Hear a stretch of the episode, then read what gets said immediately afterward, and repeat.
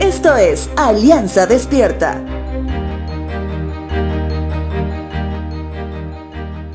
¿Te ha pasado que hablas con una persona acerca del clima y terminas riñéndote porque habías olvidado un paraguas que te prestó y no lo devolviste?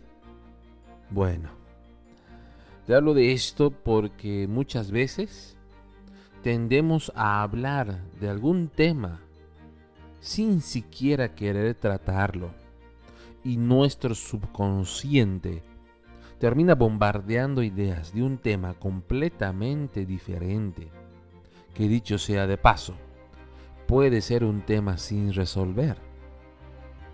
Si de problemas por resolver hablamos, sin duda que está el gigante Goliat, de alrededor de 3 metros de altura, ¿te imaginas?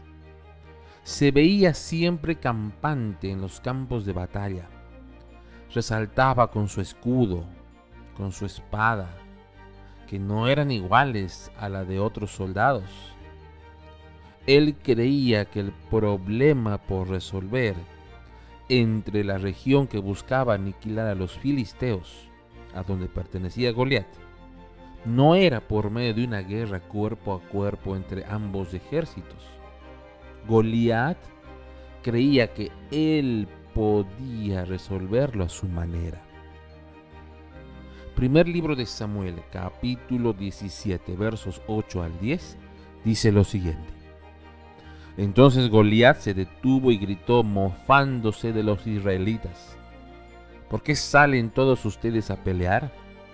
Yo soy el campeón filisteo, pero ustedes no son más que siervos de Saúl. Elijan a un hombre para que venga aquí a pelear conmigo.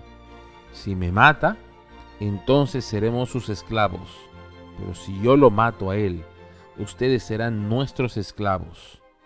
Hoy desafío a los ejércitos de Israel. Envíenme a un hombre que me enfrente. Sin duda que es una declaración llena de confianza y cargada de violencia.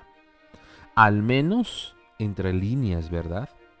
Pero bueno, lo que pasó más adelante es que la confianza desmedida, la estrategia personal para lidiar los problemas de Goliat, fueron echados al piso cuando el tierno y joven David con una sola piedra hizo comprender a todos que la confianza desmedida de Goliat no solo le llevó a pelear con su orgullo y pensar que lo podía resolver a su manera, haciendo un berrinche de ego en medio de la zona de batalla, golpeando su escudo, golpeando el piso y haciendo brillar el filo de su espada a su rival, sino que llevó a comprender a todos los filisteos a quien Dios le correspondía su mansedumbre ante el momento de dificultad. No ves a un David airoso lleno de ira, ves a un siervo de Dios confiado en que Dios obrará una vez más. Recuerda, la confianza desmedida provoca que no veas el escenario tal y como lo ve Dios. Aprende a confiar en Él, así como lo hizo David, y Él en su momento hará.